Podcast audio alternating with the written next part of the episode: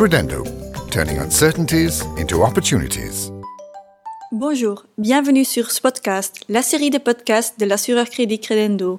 Dans cet épisode, nous allons parler des risques que courent les entreprises en exportant, où ils peuvent trouver les informations nécessaires et quels sont actuellement les secteurs les plus prometteurs à l'exportation. Les personnes les mieux indiquées pour répondre à ces questions sont Florence Thierry et Mathieu de Préter, tous deux Country Sector Risk Analyst chez Credendo. Mathieu, commençons par le commencement. Comment Credendo s'y prend-il pour identifier les risques à l'exportation? Alors au niveau macroéconomique, Credendo évalue deux types de risques distincts, le risque pays et le risque sectoriel. Au niveau des pays, Credendo évalue le risque sur la base d'une série d'indicateurs comme la volatilité des taux de change, les coûts de financement locaux, le cycle économique et l'inflation. Ces facteurs ont en effet une influence significative sur les comptes de résultats et les bilans des entreprises d'un pays. On utilise aussi des indicateurs qui reflètent le contexte institutionnel dans lequel les entreprises locales opèrent, le niveau de corruption et la qualité du système judiciaire. Au niveau des secteurs, Credendo évalue les risques sur la base d'une série d'indicateurs tels que l'évolution des prix, de la demande et de la production. De plus, Credendo utilise, comme pour le risque pays, sa propre expérience de paiement et des indicateurs financiers.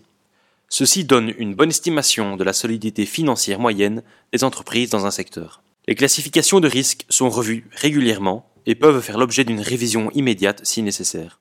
Au niveau microéconomique, nous regardons la situation financière de certains débiteurs en particulier. Florence, où les exportateurs peuvent-ils retrouver ces informations? Alors, Credendo publie ses ratings pays sur son site internet au moyen d'une carte interactive où sont présentés pour les exportations deux types de risques, le risque politique et le risque lié à l'environnement des affaires, l'ancien risque commercial. D'autre part, nous publions régulièrement des articles expliquant l'évolution des risques pays et secteurs, dans lesquels sont expliquées les grandes tendances et les principaux risques liés à un certain pays ou secteur. Mathieu, pourriez-vous expliquer plus en détail comment ce risque lié à l'environnement des affaires est évalué? Oui, depuis peu, la granularité de l'échelle utilisée pour évaluer le risque lié à l'environnement des affaires a été étendue pour mieux différencier le niveau de risque entre les pays. Cette nouvelle échelle va de A à G, A étant le niveau de risque le plus faible et G le niveau de risque le plus élevé. Je vous donne un exemple très concret. Le risque lié à l'environnement des affaires en Chine est classé en catégorie D, grâce à une économie très résiliente malgré l'amplitude de la crise économique mondiale causée par la Covid-19. À l'opposé, le Brésil est classé en catégorie G. L'impact de la Covid-19 sur sa croissance économique est énorme, le coût de financement est très élevé et la volatilité du taux de change ainsi que le contexte institutionnel sont moins favorables. Florence, concernant les risques sectoriels, d'après le baromètre des exportateurs que Credendo a publié en novembre dernier, la pharma et la chimie sont parmi les secteurs les plus prometteurs selon les exportateurs belges.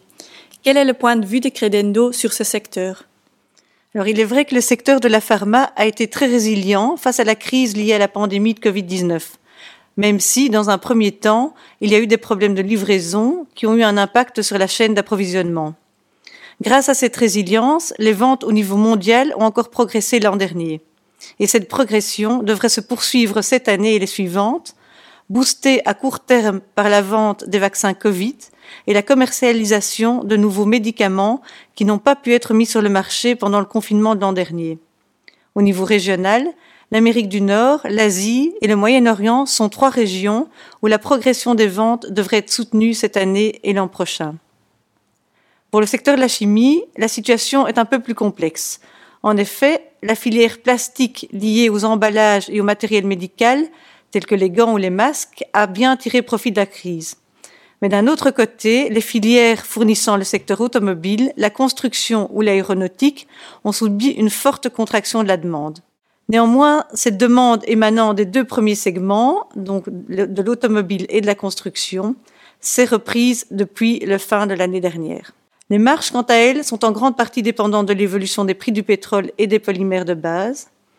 Et à moyen terme, un autre risque est la mise en activité de nombreuses unités de production de polyéthylène aux États-Unis et en Asie, qui étaient reportées à cause de la pandémie et qui risquent d'attiser la concurrence pour les autres producteurs à travers le monde dans les prochaines années. Ok, mieux vaut donc garder un œil là-dessus. Je vous remercie pour ces informations, Florence et Mathieu. Si vous souhaitez en savoir plus sur les secteurs qui présentent le plus grand potentiel à l'exportation, nous vous invitons à télécharger notre livre blanc sur credendo.com. Credendo, turning uncertainties into opportunities.